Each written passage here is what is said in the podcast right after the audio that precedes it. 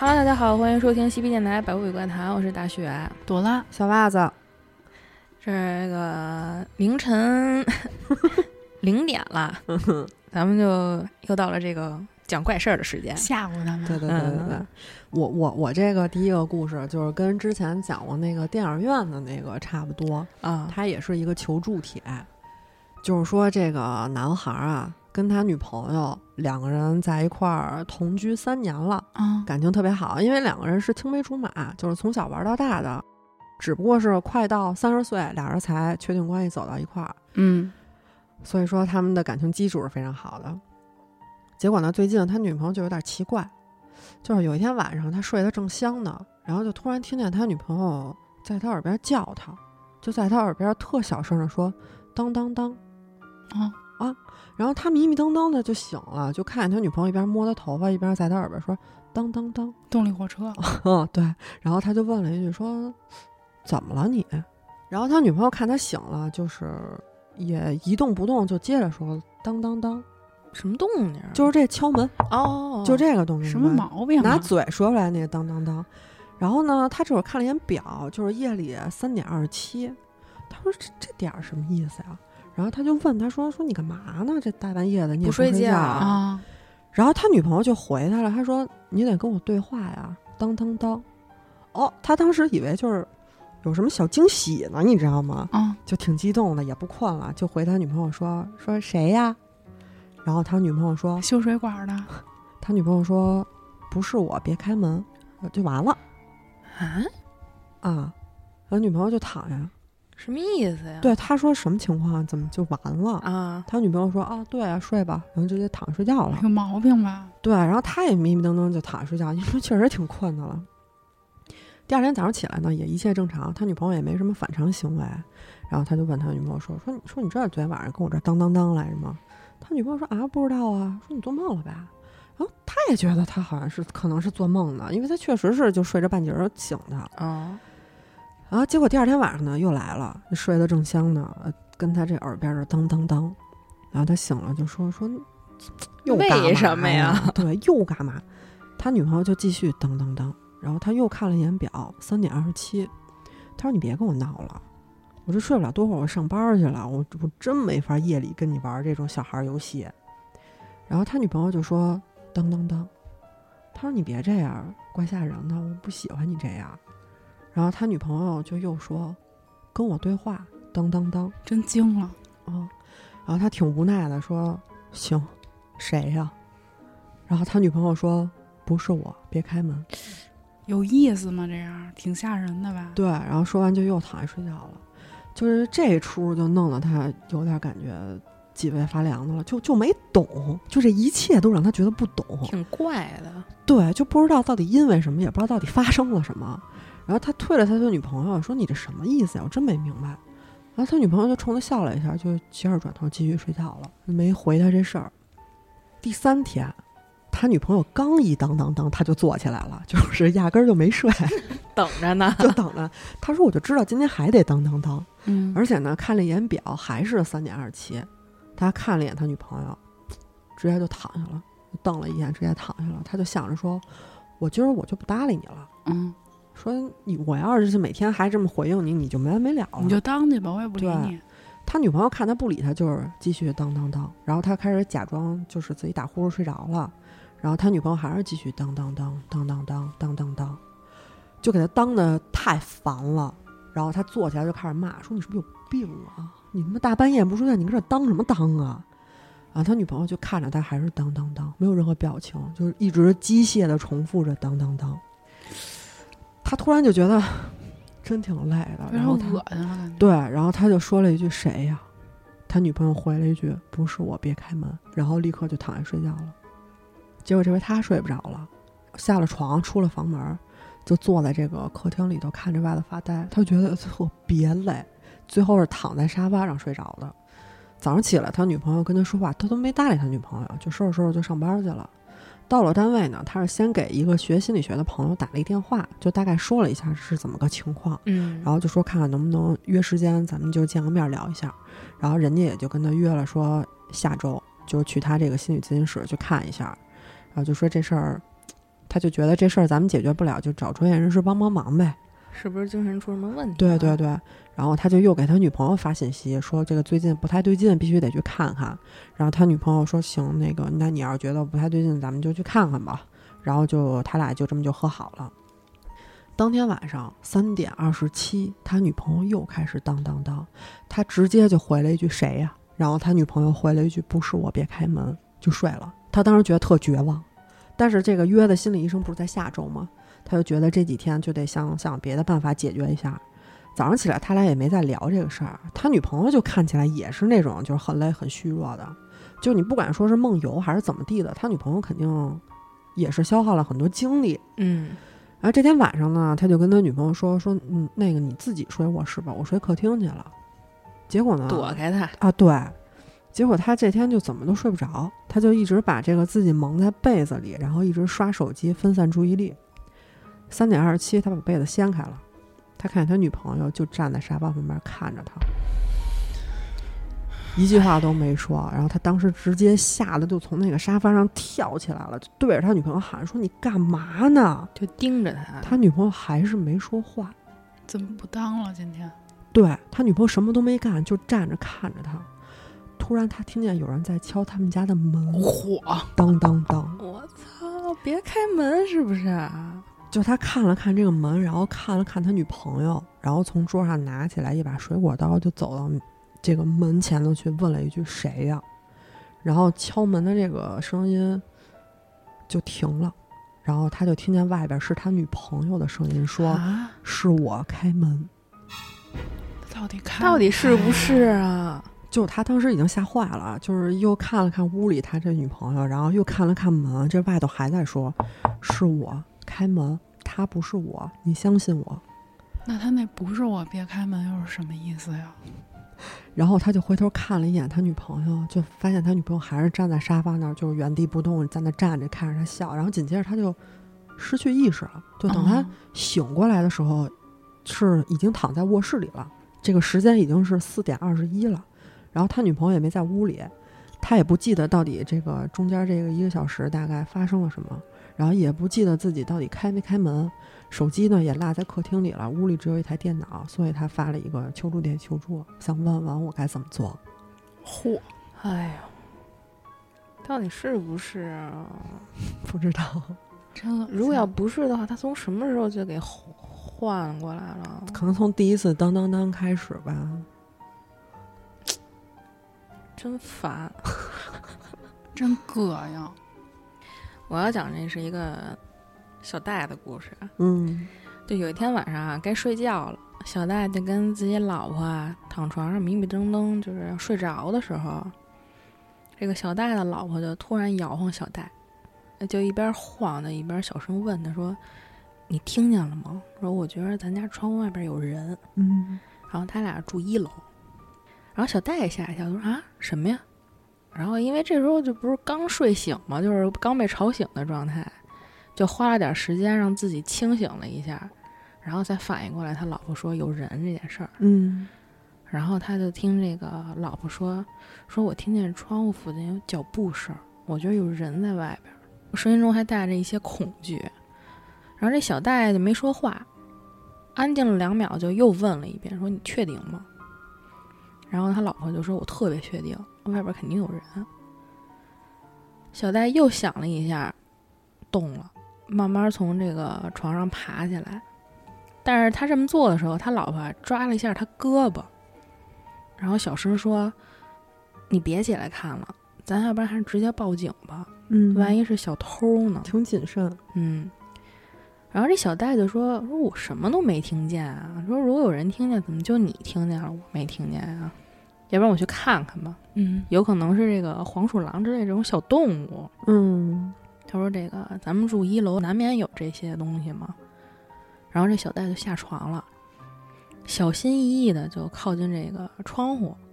他家这个窗户因为是一楼嘛，就挂了那种挺厚的黑色窗帘儿，就为了不让人看见里边儿。小戴就伸出手抓住这个窗帘边缘，猛地拉了一下，嗯然后这个月光特亮，一下就照到这个房间里边来了。然后小戴呢就看见不远的地方有一个人影儿然后两只眼睛就透过他家这个窗户，就直瞪瞪的就盯着自己。嗯真有人。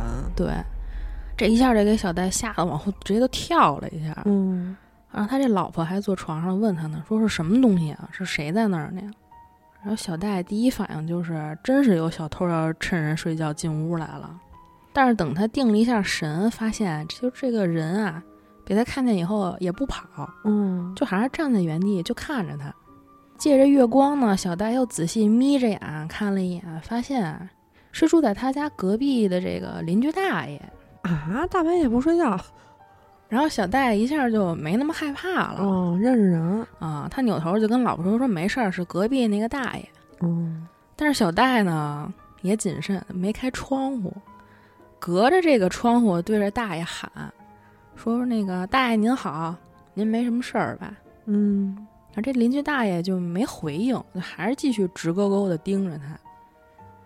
这个大爷是那种普通身高，就身材非常瘦，脸上就都是皱纹儿，然后那头发呢特乱，头顶是那种老年人那种稀疏的头顶。然后小戴就发现这大爷表情特别空白，就是脸上也看不出什么情绪，就是面无表情。生气啊什么什么都没有。嗯但是眼睛呢看起来就是炯炯有神，一直盯着小戴。然后小戴又喊了一声，说：“您好。”这大爷还是就没回答。小戴就没招了，把这窗帘啊先放下，走到床边就问自己老婆说：“咱们现在怎么办呀？管不管呀？”然后这小戴老婆就说：“说这大爷平时偶尔才能见着一次，今天这样是不是需要什么帮助啊？”嗯，家有事儿了。啊，然后小戴一听有点道理，就又转身回到窗户前面想问问这大爷，结果一过去发现，哎，人已经不见了。嗯按说就说这邻居大爷以前从来没干过这种事儿，而且这个小戴夫妻俩也没特别深的跟他打过交道，就是见面打过招呼那种。而且这大爷啊不经常出屋，一般小戴看见这大爷，要么就是看见他给自己这个窗根下边这个玫瑰浇水，有一个花坛；要么是他闺女来看他，准备走的时候呢，他出来送人。但是他女儿也不是很经常来，嗯然后小戴老婆就问他说：“他走了吗？”然后小戴一边回答，一边还用眼睛就扫视着外边，说：“应该是走了，看不见了。”然后他老婆就问他说：“你觉得他知道自己在干嘛吗？”然后小戴就有点纳闷儿，说：“什么意思呀？”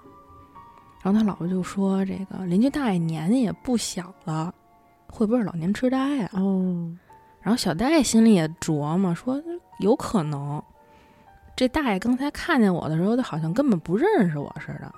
这俩人呢商量了半天，已经快夜里两点了。这明天还得起来上班呢，现在是觉着没什么危险，因为也不是小偷嘛，就说要不然咱先睡了吧。但是俩人决定啊，这个后窗帘儿稍微留个缝儿，不拉嗯严了。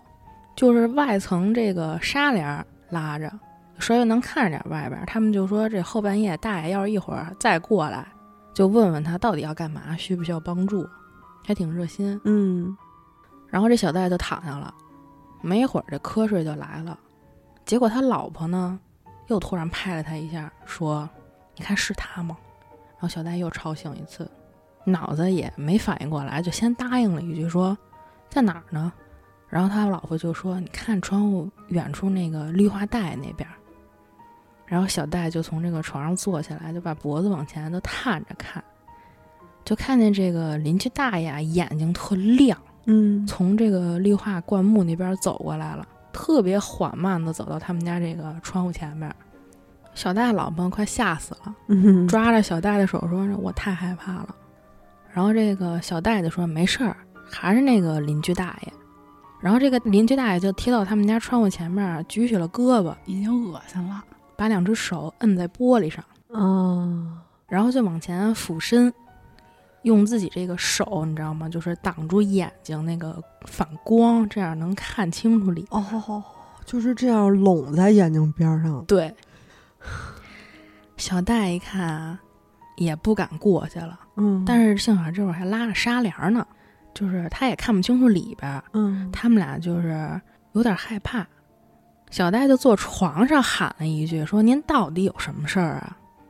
这大爷就没回答。但是有一瞬间，小戴看见这大爷眼睛瞟了他一眼，哦，就直视了一下。然后这个小大爷就注意到这个大爷跟刚才有点不一样，他发现呢，大爷这脸上是沾满了泥土，哦，不知道从他们家就刚才跑了以后又干嘛去了，蹭的就是一脸的灰。然后这邻居大爷把这个手从玻璃上给移开了，往后稍微退了一步，然后用嘴贴着这玻璃哈了一口气，玻璃就起了一片雾嘛。哦，小戴跟他老婆就特别疑惑的看了对方一眼，但是都特别害怕的那种眼神。再回过头看那个窗户，这邻居大爷开始在这个起雾的玻璃上画画。哦，他就用这个手啊向上画了一条直线，然后又画了几条弯曲的线。画完了以后呢，他就把手垂在两边儿。小戴呢就跟他老婆看这个大爷画的东西，也看不明白。看明白了，哦，是一朵玫瑰。哦，为什么呀？不知道啊。然后这大爷又举起手，指了指小戴两个人，嗯，然后又指了指地面。然后小戴说：“这个又是什么意思呀顺便让他们给摘花儿去。？”不知道啊。但是等嗯他俩有反应之前，这大爷一转身又一溜烟儿又跑了。这卧室俩人半天都很安静，嗯，也不知道该说什么。然后这小戴老婆就说：“咱们应该报警。”小戴呢想了一下，确实挺吓人的，但是他又觉着不至于，嗯，因为是认识的人，他也没干嘛，就画一朵花儿给你，要不然就把窗帘拉上吧。那也够变态的。然后他们就说这个窗帘拉上，先睡自己的，明天起来啊，去这个社区居委会说一下这情况。哪儿来的这么大的心啊？主要就是因为他不是一个邻居大爷嘛，，就觉得大爷要万一是什么。他们可能那时候一直都觉着大爷就是老老年痴呆对了，你这吧唧给人报一警也挺不合适，街里街坊的。也不是那个陌生人，嗯主要是。然后他们就说这个明天起来反映一下情况，这小区里监控肯定都拍下来了。然后这个小戴老婆一听，觉着也行吧，因为毕竟都是邻居嘛。对我给你报个警，最后那我住不住弄得挺尴尬，不好。对，然后两个人就还是带着点恐惧，就继续躺下了。但是这第三次呢，小戴又被吵醒了，这次是被他身边这个老婆巨大的尖叫声给惊醒的，嗯，给小戴吓得一下就跳起来了，然后转过身儿就看着他自己老婆。这个屋里啊，光线很昏暗，但是小戴还是能看出自己老婆这个脸色苍白，而且浑身发抖。小戴就听见自己老婆小声儿颤抖的说：“他在这儿呢，在屋里呢。他怎么进去的？”不知道啊。小戴就顺着他老婆的这个目光慢慢转身，就发现这个邻居大爷在房间角落里边直直的站着，我靠，盯着他俩，身上身上也沾着泥。现在小戴这会儿呢，又害怕，又生气，又不敢过去，嗯，也不知道这大爷是怎么进来的，就站在床边大声喊说：“你到底在我家要干嘛？”嗯，然后这邻居大爷还是一动不动地站在那儿，沉默了一会儿。小戴看见他这个嘴慢慢的张开了，但是没出声儿。然后这时候小戴老婆也起来了，就躲在小戴身后，大声问说：“大爷你还好吗？你到底有什么事儿啊嗯，？”这时候这邻居大爷终于有反应了，他瞟了一眼这个小戴的老婆，然后说：“他已经不在这儿了，而你们会躺在他身边。”啊？小戴跟这个邻居大爷说过几次话，嗯，但是刚才大爷说话的声音跟他之前听见的完全不一样，特别的低沉沙哑。小戴跟他老婆就惊恐的站着呀，不敢动。但是在他们两个人就是又有反应之前，嗯，邻居大爷开始后退，退到了这个房间角落黑影里，然后就不见了。然后小戴跟他老婆就说：“这到底是什么东西呀、嗯，然后赶紧，这次小戴也不废话了，立刻报警了。嗯，嗯，在电话里说明了情况以后，这个求警察赶紧来。这边这个报警电话也说就会立刻派最近的警察过去。等到这个警察到家里以后，小戴跟他老婆就从头到尾解释这邻居大爷一晚上都干了什么，给人折腾的够呛。警察也是把情况都记录下来以后，从小戴家出来，去了大爷家。嗯，因为要真是说老年痴呆乱跑也不安全。对对对，然后在接下来的几个小时里呢，小戴就注意有越来越多的警察到了小区里。到了凌晨快五点，小戴跟他老婆就是一直精神紧张，根本睡不踏实。嗯，听到有人敲门，赶紧去开了门。来的呢是一个四十多岁的女人，小戴认出她是这个邻居大爷的女儿，能看出她脸上还有泪痕。然后就听见她跟这个小戴说：“谢谢你们报警，否则我们可能不知道还有多少时间才能找着我爸。哦，啊死了，”小戴一听这儿找着人了呀，就问了一句：“说没事儿没事儿，你们在哪儿找着这大爷的？这么大岁数了还在夜里乱跑？”结果没想到这女人一听小戴问，就又哭上了。她说：“啊，我们是在这个窗根儿这花坛下边找着我爸了，不知道是谁干的，有人挖了一个浅浅的坑，把他给埋在里边了。”警察说他死亡的时间大概在十二点到两点之间，而且很奇怪的是，在他旁边还有两个被挖出来的坑。准备埋他俩的。嗯，哇塞，那那个那大爷也不是被夺舍了，他也不是自己的魂儿过来找帮忙来了呀，感觉。那也没准儿。但是他说那个他已经死了，嗯，他不在这里，你们也会去躺在他旁边儿。什么玩意儿？哎我讲一个我自己觉得还行的故事吧，就是说这天啊，今天挺晚的了，这小李下了班儿也没什么事儿，就躺床上刷手机，他就看抖音。啊，他也知道这不是什么好习惯啊，睡前其实不应该玩手机。嗯，然后他就一个一个一个一个的刷这视频，看看小猫、小狗什么的。然后他刷着刷着就看到一直播，哎，他就被这吸引了。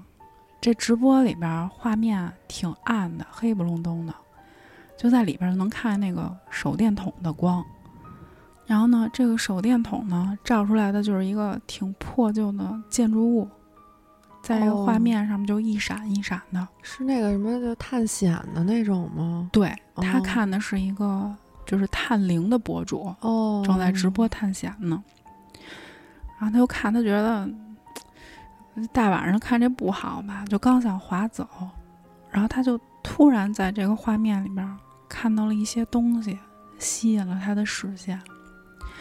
因为那个镜头啊，就扫过这个老房子墙上面的一个相框，那相框里边是一张黑白照片儿，他就看这个照片儿眼熟，然后又仔细看了看，发现这是他爷爷奶奶在结婚那天拍的婚纱照。啊，嗯，然后他就觉得我是不是看错了？他又跟着那个直播又一直在看，但无论如何怎么看，那张照片都是他爷爷奶奶。因为他当时小时候不就是老是去爷爷奶奶家玩嘛？嗯，他就老能看这张照片儿，所以他对这个照片印象特别深。那照片里边，他爷爷奶奶都特精神嘛，所以他就确定这个博主应该是在他爷爷奶奶住的老宅里边。嗯但是那个老宅，其实在他爷爷奶奶去世之后就没有人住了。然后呢，他就觉得挺奇怪，他就看了一下这个博主，就记住这个 ID 了，然后就准备说，那我进他主页去看一下吧，我看看这个，呃，他这到底还发过什么。然后他就点进这人主页呢，发现他是一直在去不同的地方，嗯所以就说，那我还是就看他直播吧。等他回到这直播的时候呢，这个博主就已经进到他们家老宅这个客厅了。这客厅里边有一张扶手椅，就是皮的那种，但是因为搁的时间太长了，就是感觉挺旧的了，而且那坐垫儿都陷进去了。壁炉呢，还有里边那些石头啊、什么橡木那些东西啊，就是都非常陈旧。他看着这些以前的家具都是已经变形啦，那种就是你能你能想象那种废墟的样子，因为已经很久没特别破败嗯然后这个壁炉上面还挂着一些就是马蹄铁，嗯暗淡无光，毫无生气。他的印象里啊，以前这个壁炉上面这些马蹄铁都是闪闪发亮的，但是现在看来就好多都已经生锈了。然后就这个博主呢，就是拿着这个东西一直在逼逼，但是小李他因为沉浸在这个怀旧的情绪里边，就是也没有是因为自己家被别人侵入就愤怒，嗯那这个博主就说说这儿有好多马蹄铁，门框上还有一个铺在这个厨房地面上的，然后就是这些看起来都好像是从前被挂在壁炉上面的那些马蹄铁，现在就到处都是。嗯我知道这儿曾经是一农场，嗯，他们可能有过好多马，所以就是弄了好多马蹄铁。而且现在大家知道，这个马蹄铁被誉为这个幸运之物，嗯啊，也有可能他们是在驱逐恶灵，就这个博主的解读啊。然后这小李就翻了一白眼儿，说：“这不是常识吗？啊，说这人啊是一骗子，嗯，肯定招摇撞骗呢。不过呢，就是这个博主说的这些话，的确让小李有一点儿机灵机灵机灵的机灵的，嗯。然后农场里有好多马蹄铁，他就把这个老宅里有马蹄铁这件事儿给记下来了，就是以以备后续他们回去可能会有以其他的事儿发生嘛。嗯嗯，很多年前就是他爷爷奶奶确实养过好多马，但是自从就有拖拉机之后呢，就不再用马了。而且在他印象里，他的祖父母也并没有说啊，我特别喜欢养小马什么的，没有那种过多的热爱。啊，只有他这个奶奶是比较迷信的，他就相信四叶草啊、什么幸运石、马蹄铁之类的，就是能给人带来幸运和驱邪。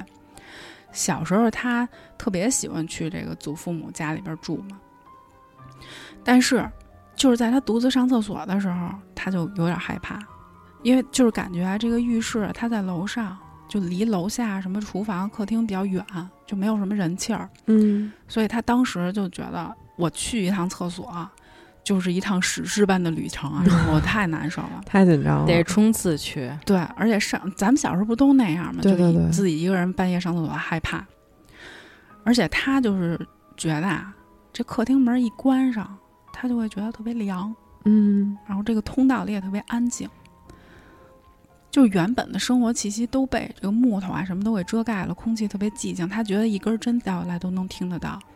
你要是沿着这条道儿往前走，然后再一百八十度转弯儿，从楼梯走上去，然后这个楼梯上面呢还平分为两层，你要走到这个平台上面，然后再朝右边走才能到这个厕所。他就觉得这条路真是太长，而且很害怕。嗯，老宅又阴。问题呢，其实出现在下楼的时候。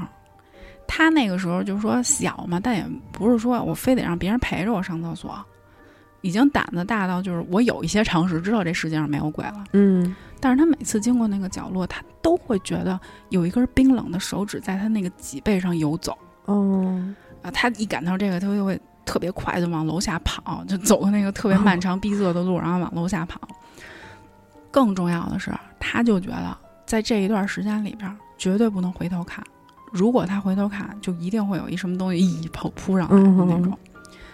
他当时作为小孩儿就没有办法把这些感觉表达出来，但是他觉得啊，就是在那个黑暗里边，应该是有一团蠕动的东西从那个墙里边渗出来，然后聚集在一起。他就有这种感觉，但是他一直都没有见过。他到什么时候就是才能回归到自己觉得正常的世界呢？就是推开他们客厅的那个门，然后才觉得，哎，呃，正常世界回来了。就是说，好像这个生活又按下了播放键，呃，就是那种感觉。所以这个老宅在他印象里就一直是一个特别奇怪的地儿。就是那一段路不正常，对，可是他们家人都没有什么感觉。然后他又接着看这个直播，这个直播画面不就是一直晃吗？嗯然后这个在直播的人大声说出来之前，小李就注意到这门槛上有一个巨大的马蹄铁，大到你难以想象，就好像是一匹夏尔马那么大。嗯，他自己不记得了，但是他印象里又觉得好像有这么一东西挺重要的。然后小李就掏出了一个护身符，这手啊就已经微微出汗了。他就觉得这些直播的博主就不应该进入到这个房子的内部了，嗯应该会有很恐怖的事儿发生。然后他就在这个评论里边说：“这太诡异了，我有不好的预感。你们刚才看有一个影子吗？别往里去了。”他就输入这个评论嘛，意思就是你们赶紧走吧，劝劝，对，劝劝。嗯，可是看的人实在是太多了，就是把他那个评论就给压过去了。嗯这人家博主就没看见吗？结果就是博主就直接开了这个门，这门就发出吱呀呀的声音。然后这个博主就说：“这是什么呀？”小李就吓得把这手机就扔床上了，因为他看到那个通道里边并排的站着两个穿睡衣的身影，啥呀？而且那两个身影露出了那种就特别大的那种笑容，很诡异。就是那个笑把他们这个皮都绷得紧紧的，而且眼睛的位置只有这个黑洞，那个洞就好像是通到地狱的深处。唉，更糟糕的是，小李的祖父母手拉着手，他看到的是他爷爷奶奶。啊，嗯，尽管这个画面只有一秒钟，但是这在这小李的心里就像过了一个世纪。然后这个不管是看直播的还是播这个直播的人都崩溃了。这个博主就转过身来就赶紧跑，使劲的跑。当时那个画面就更乱了，就看不清楚是什么。但是就是在这个博主把手机旋转过来的一瞬间，这个摄像头不是对对着他那个鬼吗？嗯鬼影儿，然后这人就一跑，就使劲跑，使劲跑，就不小心拍到了那个鬼脸。哎呀，那个鬼脸就是脸上就是那种毛骨悚然的笑，就变成了大声的咆哮那种巨狰狞。然后小李就看着这个手机画面，他吓傻了，吓得直流哈喇子。嗯他也没有想着说我赶紧把这个关了，因为这人在恐惧的时候，他又非常好奇，他想知道后面会发生什么。更何况那画面里是他爷爷奶奶。对，嗯然后他就听到这个博主的声音，因为整个画面都已经飞来飞去了嘛，就特别沉重的呼吸声。然后这人跑的时候又撞的这个墙啊什么乱七八糟东西叮咣响。因为这个家里边老宅它很复杂，因为我刚才说过了嘛，就各种拐弯去了拐弯的，他就想这人别走错方向。啊，跑不出去，然后马上这人就哎，他看着这个画面依稀记得，哦，再有几步他就能跑出去了，赶紧跑出去。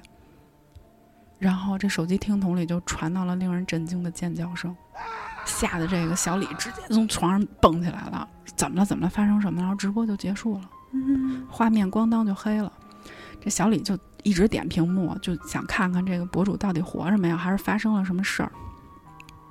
接着他又在这个抖音上面就搜这个博主的用户名儿，结果什么也搜不着了。嗯他就做了好长时间，就心就蹦噔蹦噔蹦噔一直跳，他就后悔啊，他就觉得我早就应该就是意识到他们在我们家旧宅的时候，我就应该发评论不让他去，死活不让他去。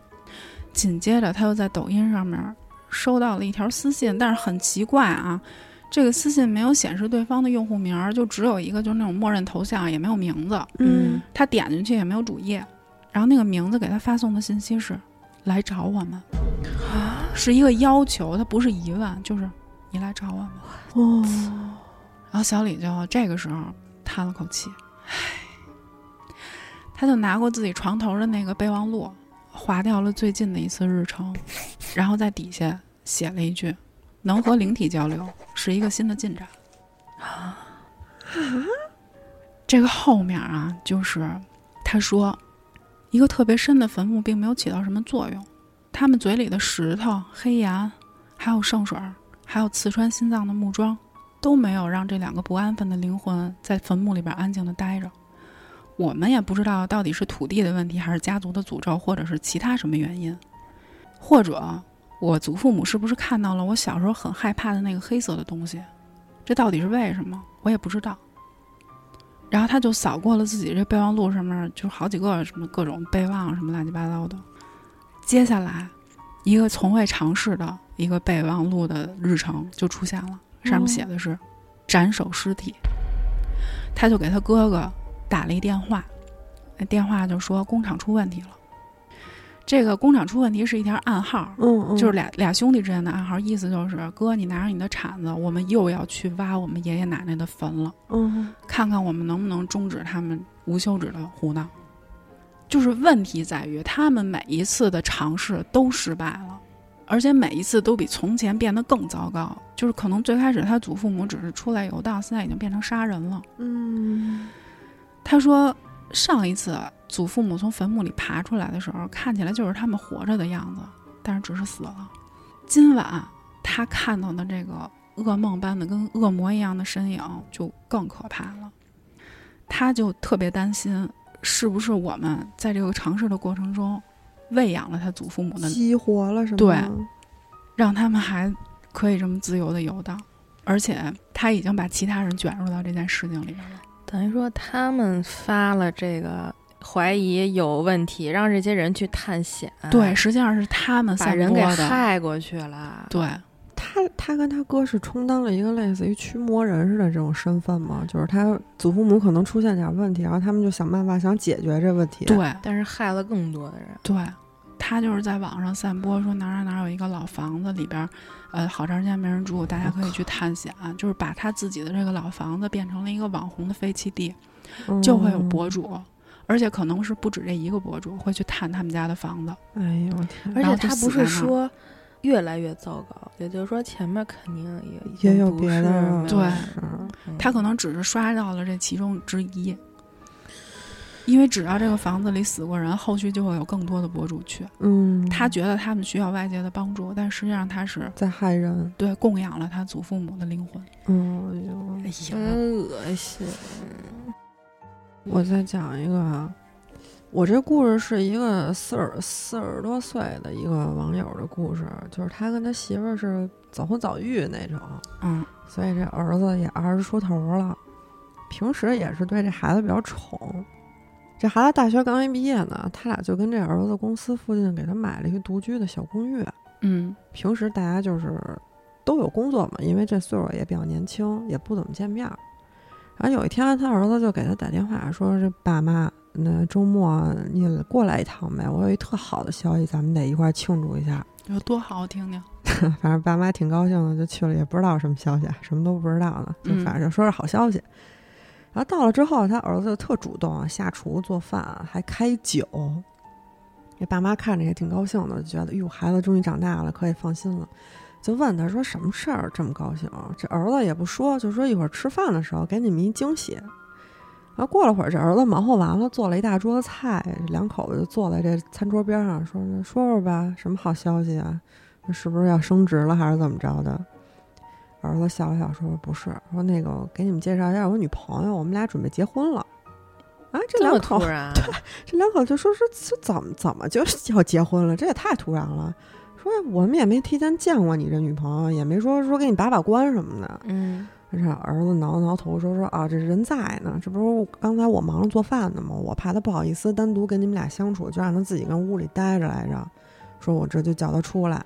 这么奇怪啊？嗯，正常不是应该主动打招呼吗？对，然后他是这样，儿子说完之后就进这个卧室里头去了。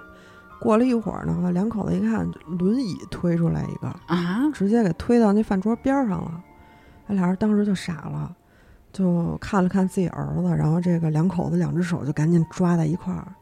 因为什么呢？这儿子推出来的是一个仿真的情趣娃娃，啊，嗯，穿了一个那个宽松的那种黑色吊带裙儿。他要跟一硅胶娃娃结婚，对，挺奇怪的吧？然后这两口子就感觉说，这儿子是不是看病是就是精神有什么毛病啊？啊当时也不敢直接就刺激他，然后就说说儿子说这结婚这事儿可不能着急。然后他儿子说说爸妈，我们俩已经在一起一年多了，特别相爱，我真的想娶她。然后这儿子表情还感觉那种就特期待似的特那种真诚哈。对，就希望父母支持他什么那会儿。哎这会儿这两口子都已经吓坏了吧啊？吓疯了，就一声不吭的盯着他儿子看。然后他儿子就说：“说你俩光看我干嘛呀？说话呀！”然后就这网友，就这男孩他爸就说：“说啊啊，说啊是那个我嗯，我们明白你俩感情挺深的，但是这事儿可能不行。”然后他儿子就说：“为什么呀？我们俩都好了这么长时间了，我觉得他就是我一生挚爱，我就是想娶她。”他妈就嗯没绷住，就说说儿子说那个妈回头给你找那种专业人士，说你条件这么好，外头肯定有好多适合你的女孩儿。他儿子一听这话就急了，就站起来开始嚷嚷，就说：“我觉得他就是最完美的，我就是要娶她，我就是要跟她生孩子。怎么生啊？”这两口子当时就已经一身冷汗了。他爸觉得中邪了吧？对他爸就觉得就是我，我作为一一家之主，我我应该冷静下来，然后就站起来拍了拍他儿子，就说说说儿子，醒醒吧，他不是真人，他就是一娃娃，他也不能怀孕，也不能给你生孩子，懂吗？说你坐下，我拿包烟，咱俩好好聊聊。说完呢，他就准备去门口那个挂包那地儿，嗯，就把烟掏出来。结果呢，没走两步，他儿子说。说爸，她怀孕了，什么呀？啊！然后他儿子就走到这娃娃旁边，一下就把这娃娃裙子给撩起来了，就看这个娃娃的腹部这块儿有一大块咯咯楞楞的那种肿块，就感觉有好几个地方都是凸起状。什么东西啊？对他爸当时就已经急了，说。说你这孩子疯了吧？那他妈也急了，就喊了一声：“说他妈什么东西啊都！”他儿子听了也不太高兴，说：“这是我们的孩子，你们是看不见吗？”他爸就这会儿就已经不想再冷静的就跟他聊了，什么东西呀？对他爸就说：“说他妈这就是一娃娃，怎么可能怀孕呢？说你别这么跟这闹了，说你看给你妈吓的。”然后这儿子看了他妈一眼，他妈当时就是已经吓坏了，他就吓得就有点摘歪了，跟那椅子上，然后就坐在椅子上捂着脸说：“当我们俩知道他不能生育的时候，其实都挺绝望的，所以我们只能找其他解决方案。”废话嘛？对，他说我们只能找其他解决方案了，我们必须要有一孩子。他爸一听这话，当时就愣了，就说：“什么意思？说你们是弄了个真的孩子是吗？说那孩子呢？”然后他儿子看了一眼那娃娃，又看了一眼他爸，说：“他说他要怀孕到足月。”什么？什么呀？完了！他到底偷了什么东西塞在那肚子里了？就是他可能弄了一个婴儿，然后塞在那个……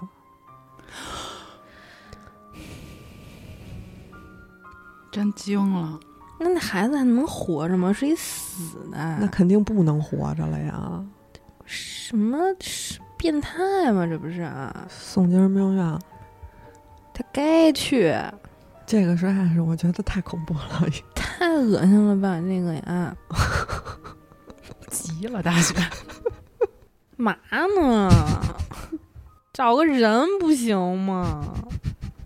不知道怎么就不不知道是癔症了还是怎么着了，反正就是多好看的娃娃呀！那是不是多好看的娃娃？你也不能 好看不好看没有关系，不能把胎儿塞到肚子里啊！对他，他就说，他就那意思就是说，这娃娃说了，他想体验一下说你妈了怀孕说怀孕的感觉，我真是受不了了这种。幸幸亏是个故事，嗯。好吧，那今天节目就到这吧。私信主播或搜索 S E P P Y R A D I O 二零二一，可以加入粉丝群和主播交流。我们下期节目再见，拜拜。